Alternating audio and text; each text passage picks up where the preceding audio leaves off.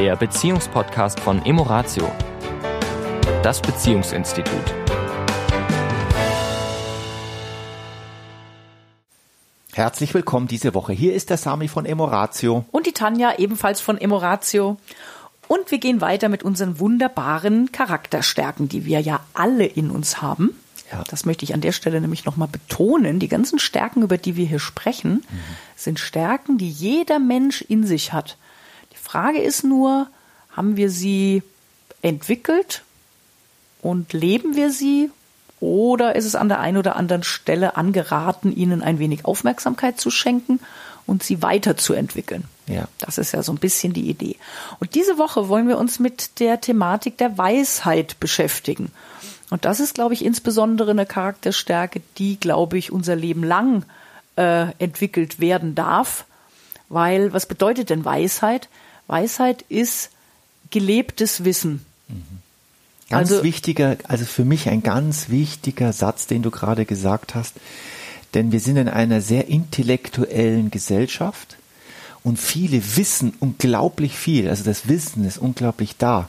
Aber es ist ein Unterschied, ob ich dieses Wissen transportiere, übersetze, so dass ich mit diesem Wissen auch das lebe, was ich da weiß und die Erfahrungen daraus mache. Denn wenn ich nur das in einem kognitiven Konzept in meinem Kopf habe, aber nicht mit meinen fünf Sinnen erlebe, ist es eben keine Weisheit, ja. sondern Wissen. Ja.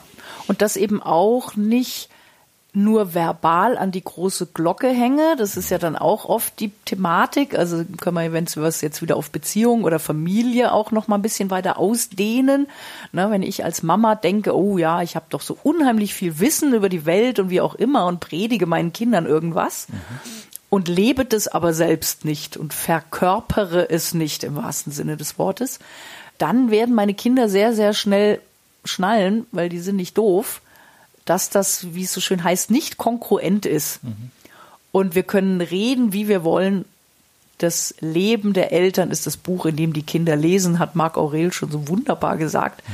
Und deswegen ist es so wichtig in Familien, aber natürlich auch in der Partnerschaft und für unser ganzes Leben, dass wir immer wieder schauen, wie authentisch, ne, geht auch wieder dieses Wort, sind wir denn in dem, was wir wissen, was unsere Werte sind und in dem, was wir dann auch tatsächlich im Leben zeigen. Ja. Ob das übereinstimmt. Ja, immer, immer mit einer großen Portion Entspanntheit. Aber ich möchte an der Stelle kurz mal was sagen. Das fällt mir, ich wollte jetzt gerade einen Vergleich bringen, aber den lasse ich jetzt weg. Aber was ich sagen will ist, wir beide sind unglaublich glücklich, dass in Amerika dieser sehr spezielle Mensch, dass der abgewählt worden ist. Also ich kann gar nicht sagen, wie glücklich ich darüber bin für mich ist dieser Mensch, der da abgewählt worden ist, genau das Gegenteil von Weisheit. Genau das Gegenteil. Er ist eigentlich auf der komplett anderen Seite. Ich habe kein Wort dafür, ist mir auch egal. Na hier, äh, also als Nicht-Ausschöpfen ist hier flach und oberflächlich ja, aber genannt, das, aber da, das trifft's gar nicht so, ne? Das trifft's auch, aber das ist viel zu milde. Gut, da kommen ja noch ganz viele andere ja, eben, eben. Uneigenschaften hinzu. Vielleicht eben. kann ich ja mal die Definition, die hier steht, äh, lesen. Weitsichtig und tiefsinnig sein, einen guten Überblick und eine reife Sichtweise des Lebens haben, die einem selbst und anderen Menschen einleuchten, in der Lage sein, andere weise zu beraten. Integration von mehr als den eigenen Blickwinkeln. Und da haben wir genau das Gegenteil von mhm. dem, was ich gerade sagte. Ja. Und das, ähm, das Bemerkenswerte daran ist ja, dass die Hälfte der Bevölkerung diesen Menschen fast gewählt hat. Und das zeigt auch ein bisschen, äh, wie, wie, wie der Wert Weisheit, wie die Stärke Weisheit in unserer Gesellschaft in den letzten Jahrzehnten abgenommen hat. Und das sieht man auch, wie wir in dieser Gesellschaft, in der westlichen Welt mit unseren Älteren auch umgehen. Ja, wir parken sie in Pflegeheimen und Altersheimen. Sie sind eher, wenn man so die, wenn man so die Mode und die Werbung sieht, wir sind auf jung und dynamisch gedrillt. Und das Thema Weisheit haben wir ein Stück weit an den Rand gedrängt. Und deswegen ist es ja insbesondere in Beziehungen mhm. wirklich auch eine so eine Kerneigenschaft, weil was haben wir in Beziehungen ja oft? Ne? Nehmen wir mal die Midlife Crisis. Ne? Also die Paare, die jetzt schon vielleicht lange zusammen sind, jetzt so in den 50ern, ja, wo ja oft so dieses Thema, uh, was bleibt mir denn jetzt noch vom Rest meines Lebens? Genau das, was du sagst. Ich bin vielleicht nicht mehr so fit, ja, kann nicht mehr ganz merke, das Alter macht sich doch irgendwie körperlich bemerkbar. Job, ja, was will ich da vielleicht noch erreichen oder merke ich auch so eine gewisse Müdigkeit? Keine Ahnung. Ja, also das hat ja oft auch Einfluss auf Beziehungen. Und wenn ich für mich selbst, da will ich jetzt gar nicht mal nur auf die Gesellschaft äh, nach draußen pointen, sondern tatsächlich auf mich selbst, wenn ich selbst beginne, Weisheit für mich als eine Charakterstärke zu sehen, die mir Kraft gibt, mir Selbstwert gibt. Wie du sagst, gibt Gesellschaften, wo Weisheit sehr hoch angesiedelt ist und da geht man dann auch mit älteren Menschen ganz anders um. Mhm. Und ich kann das aber natürlich auch für mich selbst natürlich entwickeln. Also im Sinne von unabhängig davon, wie mein Umfeld mir das spiegelt. Ich erkenne für mich an, dass meine Weisheit etwas ist, was mir hilft, den körperlichen Alterungsprozess anders zu bewerten. Ja. So will ich es mal sagen. Und wenn wir dann in einer Beziehung gemeinsam Weisheit entwickeln, indem wir uns für ja einfach interessante Themen interessieren und uns da weiterentwickeln, austauschen, austauschen. darüber sprechen, äh, Ideen kreieren, unsere Ideen überhaupt mal in, miteinander entwickeln. Wie denken wir denn über? Da gibt es so viele Themen. Ich könnte jetzt sagen, sind wir Teil der Natur oder sind wir nicht Teil der Natur? Wie denkst du darüber?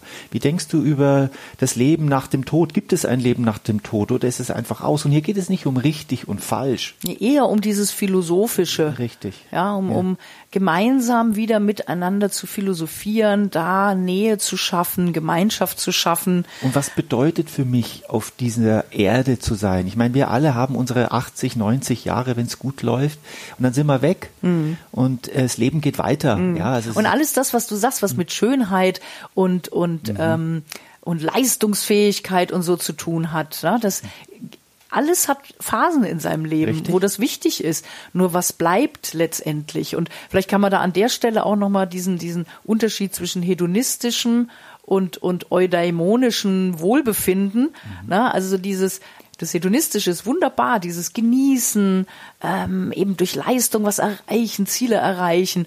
Ja, das kann unheimlich viel Glück geben. Nur das Eudämonische, das ist so dieses Sinn, stiftende Glück, mhm. wo es eben auch darum geht, ja, wie denke ich über die Welt, wie, wie, ähm, ja, bin ich Teil vielleicht von etwas, wo es nicht nur um mich geht, sondern auch um einen Beitrag, ja, für eine bessere Welt, für eine gesündere Natur, für ein friedliches Umfeld, ja, dass diese Dinge äh, unheimlich glücksstiftend sind und dass die natürlich in gewisser Weise auch mit Weisheit zu tun haben. Ja. Und was vielleicht noch, weil du diese beiden äh, äh, Glücksfelder benannt hast, wichtig ist, dass man nicht nur das eine oder nur das andere, sondern dass man beides lebt. Also ja, eine gute Flasche Wein oder eine Party oder ähm, was auch immer. Schöner Urlaub. Schöner Urlaub, ja, was alles zum eudämonischen Glück gehört äh, ist wunderbar und soll gelebt werden. Zum hedonistischen, meinst du jetzt? Äh, hedonistischen ja. und das eudaimonische äh, Glück, das sinnhafte Glück darf eben auch da sein. Zum, ist meistens etwas mit, hat etwas mit Geben zu tun, meistens. Mit ich gebe, ich, ich nehme mir nicht, sondern ich gebe. Und das ist, wenn das in der Waage ist einigermaßen, gefühlt für jeden einzelnen Menschen, dann kommt man diesem Ziel Weisheit, wenn man das entwickeln möchte, kommt man dem sehr nahe. Wenn das ein Paar gemeinsam entwickelt, auf unterschiedlichen Feldern, aber immer mit der Neugier, wo ist denn der andere gerade geistig unterwegs, ne? was bewegt den gerade, aber wirklich nicht nur politisch, sage ich jetzt mal so, mit irgendwas, was draußen geschieht, sondern auch wirklich so mit dem, wie du es vorhin beschrieben hast, so existenzielle Fragen, wie denke ich darüber, was löst das für Gefühle aus, dann kann das unheimlich verbindend sein. Und auch hier will ich nochmal auf die auf die, ähm, auf die Ausgewogenheit zu sprechen kommen, weil eben wenn wir Weisheit gar nicht ausschöpfen, dann sind wir eben so in diesem flachen, oberflächlichen Bereich unterwegs, ja, alles nur mal so zu touchieren. Und wenn es eben zu stark ausgeprägt ist, dann kommen wir so in den Bereich der Anmaßung. Mhm. Na, das sind dann eben leider die Menschen, die meinen, sie haben die Weisheit alleinig für sich gepachtet und müssen jetzt den anderen erzählen, wie es geht. Ja. Äh, da sind wir dann eher wieder an der Stelle, wo die Weisheit nicht unbedingt gelebt wird, ja. sondern eher ähm, also in der gepredigt. Re in der Regel, äh, also ich habe ja in meinem Leben wirklich selten weise Menschen getroffen, aber ich habe eines entdeckt, weiß, weise Menschen sind eher still. Sie sind eher nicht auf mich zugehend, sondern man, man darf auf sie zugehen, weil sie sich gar nicht aufdrängen. Also je mehr sich Menschen aufdrängen, desto weniger Weisheit ist in der Regel, je lauter, desto weniger. Ich, äh, jetzt fällt mir gerade so ein Spruch ein, leere Dosen klappern am lautesten. am lautesten. Aber ja, das ist jetzt, vielleicht sollte ich das äh, rausschneiden nachher.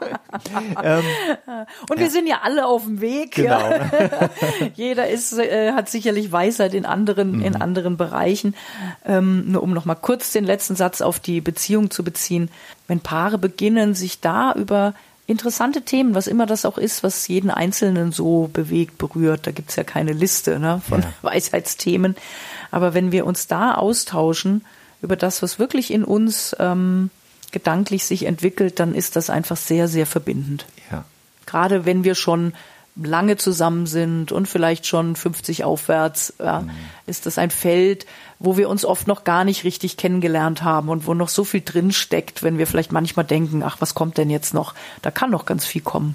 Also es gibt ja eine Übung, äh, wer da mal sich damit beschäftigen möchte. Es gibt ja so eine Übung, die ist vielleicht nicht ganz so, macht nicht ganz so gute Gefühle, aber sie bringt eben diesen Blick dorthin. Das ist diese berühmte Grabrede.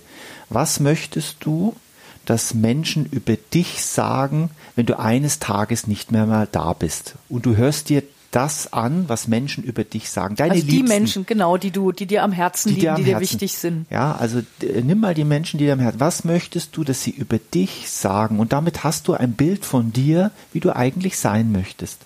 Und wenn du das schon mal weißt, hast du einen guten, ein gutes Ziel oder eine gute Vision. Ein Kompass. Ein Kompass für dich, was du vielleicht so ganz langsam in dein Leben integrieren darfst. Und wenn dir die Grabrede zu makaber ist, nimm deinen 90. Geburtstag. Oder so. in diesem Sinne. Eine weise Woche für ja. euch. Bis dahin. Tschüss. Ciao. Das war der Beziehungspodcast von Emoratio, das Beziehungsinstitut. Weitere Informationen zu unseren Seminaren und Paarberatungen finden Sie im Internet unter www.emoratio.de.